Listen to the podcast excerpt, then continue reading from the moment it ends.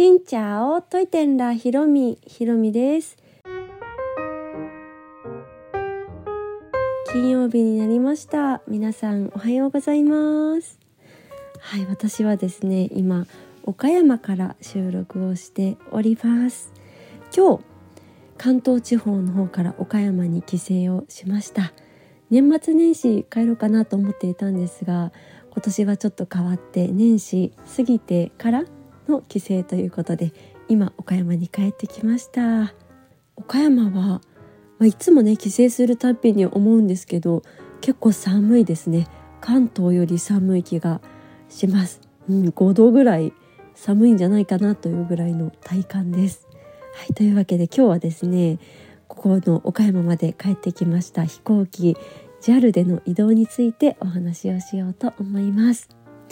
数日前に JAL のねとても大変な事故がありまして皆さんも注目しているというかどうしてもテレビ開いたらそういうニュースが流れて目に入って耳に入ってという感じだと思います。でだんだん全貌といいますか本当はどんな状況だったのかというのが解明されてきておりましてはいなんか JAL の、まあ、イメージがちょっと変わってしまう人もねもしかしたらいるんじゃないかなというふうに思いました。で今回ですね私 JAL に乗るのは2ヶ月前ぐらいにチケットは取っていましてで事故が起こったのが2日でで飛行機に乗ったのが4日ということで今日も何便だったか60便から100便ぐらいだったと思うんですけど JAL のあの路線が欠航になったりしていましたなんですけど私の乗る岡山線はあの運行してくれておりまして無事に、はい、岡山に帰ってくることができましたテレビもそうなんですけど SNS をいろいろ見るとね本当いろんな情報があったりとか、まあ、たまにフェイクニュースとかがね混じってたりするんじゃないかなと思うんですけどやっぱり見抜くのって難しいじゃないですか。私個人的にはそれをちゃんと見抜く力っていうのがすごい大切だなと思うんですけど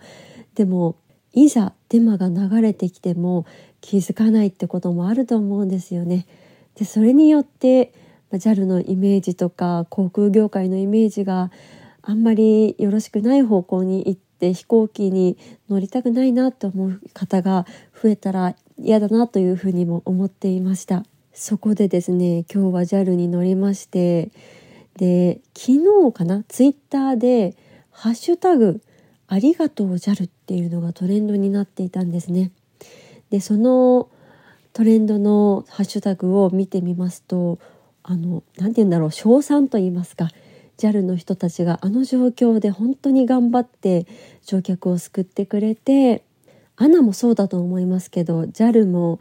エマージェンシーの訓練がすごく徹底されて厳しいらしくってすごく大変みたい。でそれがあったからこそ実際の緊迫した状況であれだけの行動ができて、ね、実際火の粉が、ね、外にもうすごい勢いで舞っていて機内が煙たくなってっていう状況で。でちょっとねツイッター見た感じだといろいろ確認することがあるみたいで一部紹介するとまずパイロットの方の意識があるかどうかとかパイロットとちゃんと連絡が取れるかどうかということだったりあとエンジンがちゃんと止まっているかということで、ね、脱出する時って滑り台みたいなの出してるじゃないですか。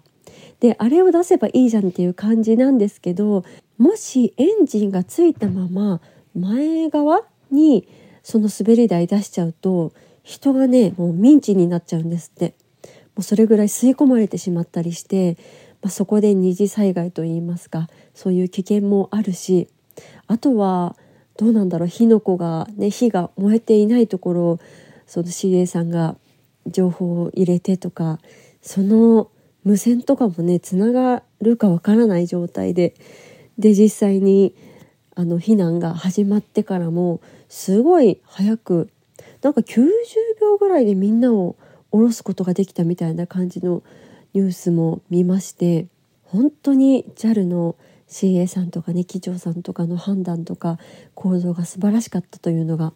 はい X にはいツイッターといつも言っていますが X に、はい、投稿されていました。で今日あの JAL に乗る時もねもう JAL の方も大変な思いをされているだろうし今もまだ混乱状態だしということでその「ハッシュタグありがとう JAL」という気持ちに私も賛同しましてちょっとラジオとかね SNS で JAL の素晴らしさを皆さんに、まあ、改めて紹介したいなと思って、はい、今日紹介したいなと思いました。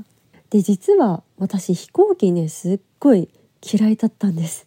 大嫌いで怖くてね乗るのがもういつももうなんか震えてるぐらい嫌だったんですけど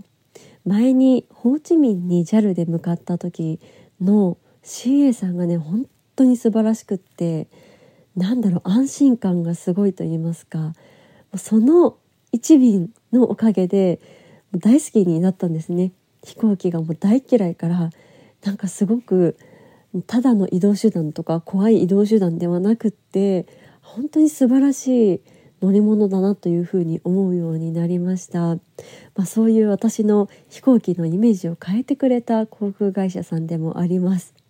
で今回国内線ということで羽田空港から岡山空港まで行きました。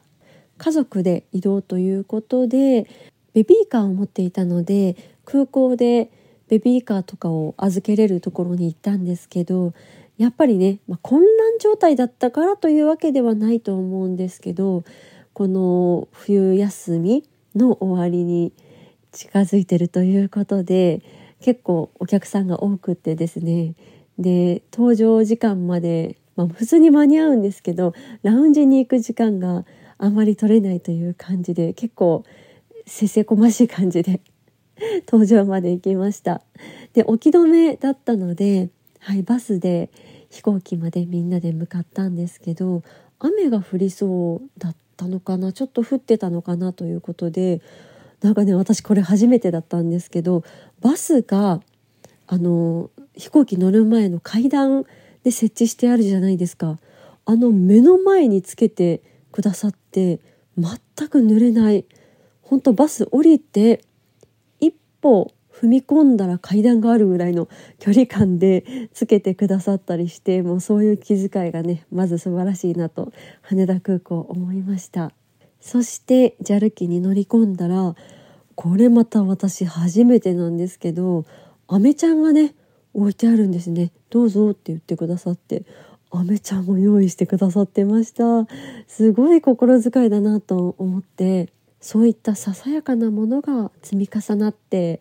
信頼とかね素晴らしいなっていう風な気持ちになっていくんだなとも思いましたね。で娘と一緒に乗ったということで娘がいるとあの CA さんがねプレゼントをねいつもくださるんです。でその時期によって物がちょっと違ったりするんですけど今回いただいたのはですね JAL のオリジナルのモコモコ手袋というものです。めっちゃ可愛い。なんかね色も絶妙な感じで飛行機が刺繍されてるんですけど JAL っぽい感じの日の丸みたいなマークがあってとっても可愛い手袋をいただきました。今までもねモデルプレーンまあモデルプレーンって言っても手のひらサイズのものとか小さなエコバッグとかももらったかな？うんアナに乗った時もねちっちゃななんだろう木製の飛行機おもちゃみたいなのとか自由帳とかそういうのをいただいたことがあるんですけどそういった、まサービスがありました。で離陸なんですけどやはり滑走路がね今一つ閉鎖されているということで結構混んでいましてあの14期待ちなので少々お待ちくださいみたいな感じでちょっと待っての出発となりました。そして離陸しまして外の景色を見ていたらあの事故現場がね見えましていやなんかねちょっとぐっと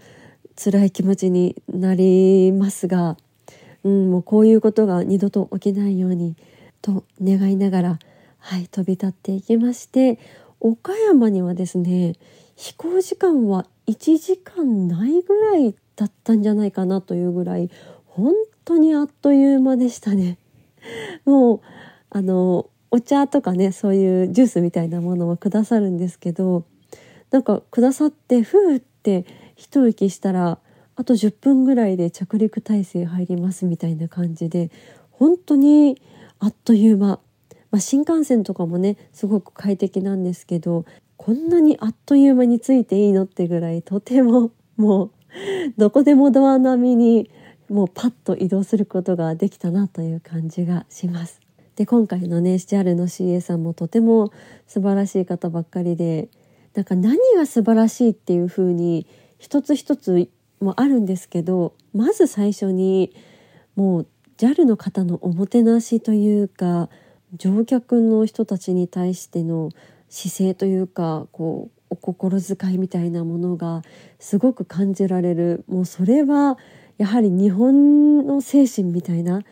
感じなのかな。もうそこは言葉に言い表せない。何がこうっていう感じではなくその存在自体がもう素晴らしい感じの対応という感じでもうあっという間なフライトだったんですけど、まあ、せっかくだったら国際線でこのままベトナムに何時間もかけて行ってもいいなというぐらいのめちゃくちゃ素晴らしい対応をしていただきました。岡山桃太郎空港に着いてからも娘のバイバイとか そういう声にすごい対応してくださいまして。でね娘ね岡山着いた時にね飛行機ありがとうってずっと叫んでたんですね。機内で。もうなんか娘も同じ風に思ってるんだっていうの私も嬉しくなりましたし。守衛さんたちに対してもねありがとうって言ってるのも嬉しかったし守衛さんたちがそれに応えてくださるのもとても嬉しくってとても素晴らしい空の旅になりました。まあ、移動って私ただの移動みたいな感じでずっと思っていたんですけど飛行機に乗るようになって一つ一つの移動が結構思い出になって思い返せれてという感じで、はい、今回も特別感のある印象的な移動になったなと思います。で今月は結構ね飛行機に乗る予定でありますので一つ一つ楽しんで、はい、また JAL も使わせてもらおうと思います。